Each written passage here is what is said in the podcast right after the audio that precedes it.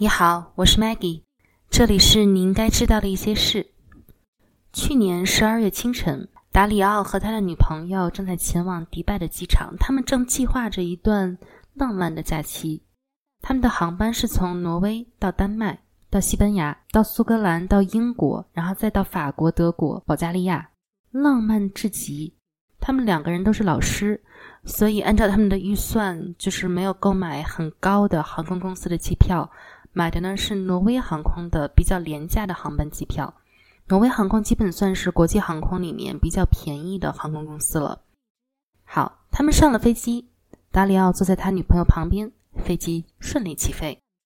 达里奥的女朋友戴上了眼罩，开始进入了梦乡。达里奥呢也有一点打盹儿，突然间不知道怎么形容他，就好像很猛的一股力气把飞机向左边拉，就好像你坐在车里。有人从右面向左侧猛撞过来，他们感受到的就是这种拉力。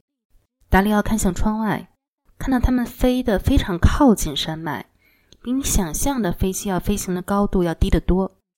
事情开始变得很糟，飞机开始向左偏，向右偏，向左偏，再向右偏。事情可能不太对劲儿。飞行员这个时候打开对讲机，开始说。是的，我们发现我们的引擎有一点问题。这是机长在说话。机长接下来说的是令人非常不安的一段话。他说：“我们将在伊朗进行紧急迫降。”哼，你能随便就把一架飞机开进去伊朗吗？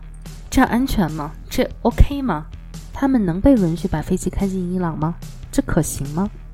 好，请你在位置上坐好，调直座椅靠背，收起小桌板，系好安全带。在帮助他人并系好安全带之前，先要固定你的氧气面罩。在今天的节目当中，我们就要和达里奥一起去伊朗。他们现在正在这个世界上最有争议的斗争中心来登陆。是的，几十年来，美国和他的一些盟国利用制裁将伊朗和其他世界国家隔离开来。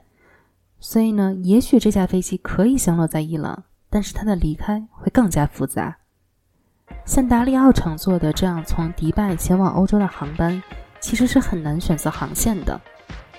如果你要是直行，你就会正好飞过伊拉克和叙利亚的上空，这绝对是一个不好的选择。所以呢，你可以绕远儿走到埃及。更好的路线呢，就是飞越伊朗，这样路程会更短。所以大多数航空公司都会选择经过伊朗，包括挪威航空。让我们回到达里奥的飞行航线。飞行员看到了低油的警告灯，他们关闭了发动机。所以别担心，其实飞机关闭一个发动机不算太意外。他们有两个引擎。飞行员开向了伊朗最近的机场设拉子，然后飞机开始降落。达里奥说：“毫无疑问，即使只有一个引擎，但这也是他曾经坐过的任何一架飞机里面最好的一个降落。”非常平稳，只有一个发动机平稳着陆，但除此以外的其他的一切，在伊朗都是一个问号。挪威航空以前从来没有在伊朗降落过，他们在伊朗没有任何业务关系，所以机上的乘客没有任何一个人有签证。他们把飞机滑行到了降落的出口，每个人都离开了飞机。这个时候呢，飞机的机组人员和这个伊朗人紧紧的拥抱在一起，完成了一次漂亮的紧急着陆。然后他们开始处理两个问题：首先就是让乘客要把他们送达到他们的最终目的地；第二个就是要修理飞机，让他可以回到挪威去继续赚钱啊。这样一个小时变成三个小时、四个小时。最后，机长回来说：“好吧，现在我们要做这些事情。”显然呢，他们以前没有遇到过这种情况，这是一个未知的领域。那么将要发生什么事情？那么现在要做的事情呢，就是机长要把这些乘客带去酒店。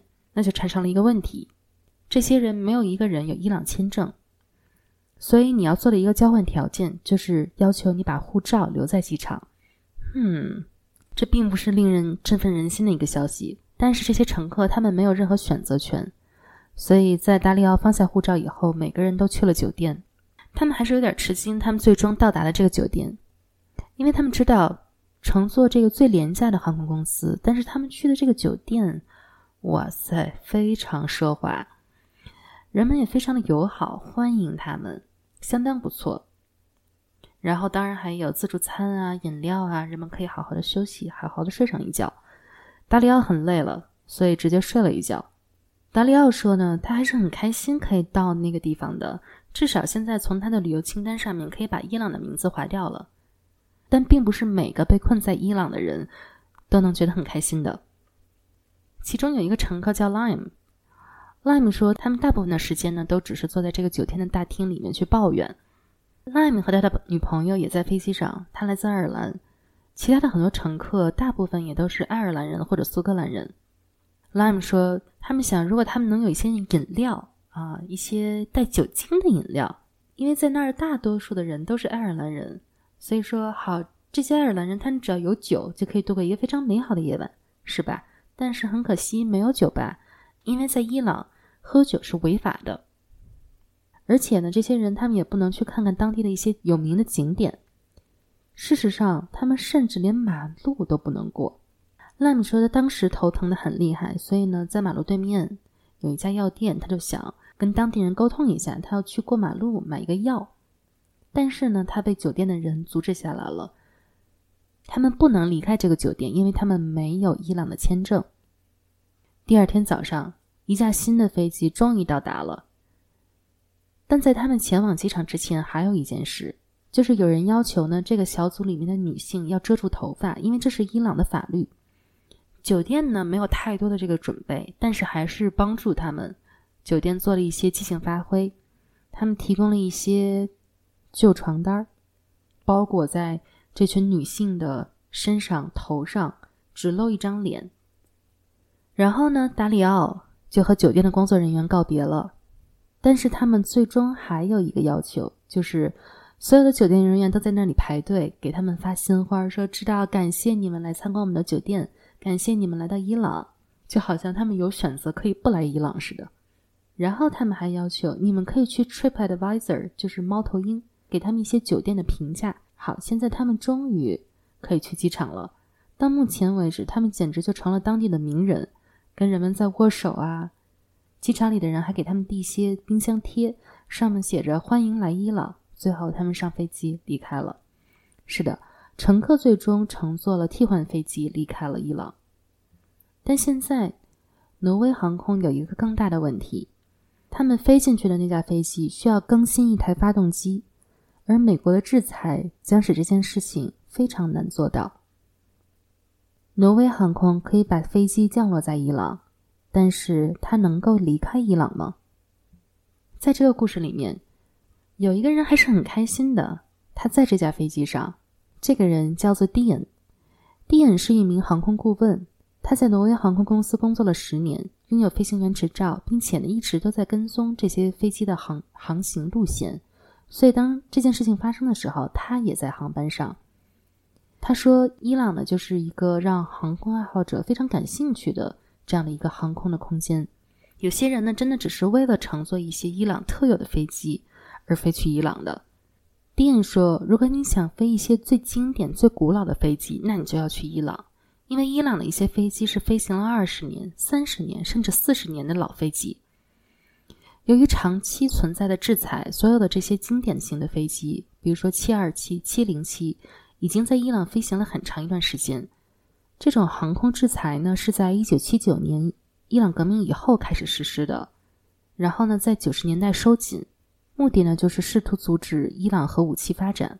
制裁在2015年被短暂解除了一段时间，在制裁解除以后，伊朗马上从波音和空客。订购了三百九十亿美金的飞机订单，但是二零一七年，在特朗普总统的带领下，美国人撤出停止制裁的交易，制裁恢复了。所以，波音公司甚至还没有来得及开始生产那些为这些伊朗的航空公司准备的飞机，而空客呢，也是在最后一秒钟进行冲刺，在禁运开始的二十四小时之内。空客大约把三架 ATR 七二飞机运到了伊朗。我不确定他们是什么时候交付的，但是最终进入伊朗的飞机有三架是来自空客空中客车，十三架是来自另外一家制造商。情况就是这样。挪威人需要修理他的发动机，但是根据制裁，他们是不能把超过百分之十的美国制造的零件的技术带入到伊朗的。如果他们一定想要，那你知道，就需要获得美国政府的通行证，需要获得一个赦免。那他们的第一个电话就要是打到美国的财政部，或者是外国资产控制办公室，叫 OFAC。关于这件事情，那个时候，当挪威航空打电话到这个 OFAC 办公室的时候，财政部外国资产控制中心办公室目前呢，因为政府关闭停摆而关闭了。是的，当这架飞机大多数的时间在伊朗的时候，美国政府也被关闭了。可以肯定的说，挪威人并不只是坐在那里，他们可能还是会打电话给一些知道如何处理制裁的律师的。不难想象，要想获得国际制裁的豁免，那是令人意外的复杂的一件事情。我们在这儿呢，把它简化为三个选项。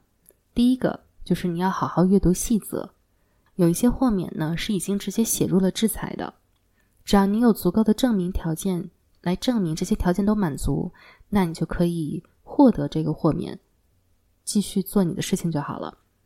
但是你一定要再三检查，因为如果你错了，理解这些条款理解错了，那你肯定会受到巨额罚款，甚至可能会被判入狱。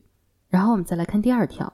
首先，挪威需要一个安全的新引擎，比如说其他的国家，德国，假如他们拥有这种引擎，挪威是可以借用这个引擎的，让它一次性的引入伊朗。但是。你为什么要借这个引擎？它的意图很重要。挪威不能只是打电话给德国，然后要求他们说：“哎，德国老哥，我们要买一个发动机。”这样是不行的。德国必须有这个引擎，而且呢，还要把它随便的放在那儿，不经意的放在那儿，没有人来看管管控，需要使用这个引擎的情况下，挪威才可以使用这个引擎。所以呢，前两个选项基本不太现实，因为他们只是钻了法律的漏洞而已。那第三个就是你直接向美国政府要求额外的豁免。如果美国政府他们能够确定美国的国家安全或者外交政策利益当中受到了影响，那 OFAC 是有足够的自由的裁量权来给予这个许可的。国家安全、外交政策，这个就是关键词。如果要是像挪威人说的那样，哎呀，OFAC 美国老大哥呀，我们在这儿赔钱呢。美国人是不会在乎的，因为制裁的过程当中就意味着有人一定要亏钱。所以在处理这个案子的时候，挪威人他们寻求了一个漂亮的请求豁免的条件。他们写了一封信，基本是说啊，亲爱的美国老大哥，如果你不给予我们这项豁免权，那这架飞机就不得不留在伊朗。当然，这肯定不是制裁的目的。另外，如果你让这架飞机停留太久，那你肯定是无法控制飞机会发生什么。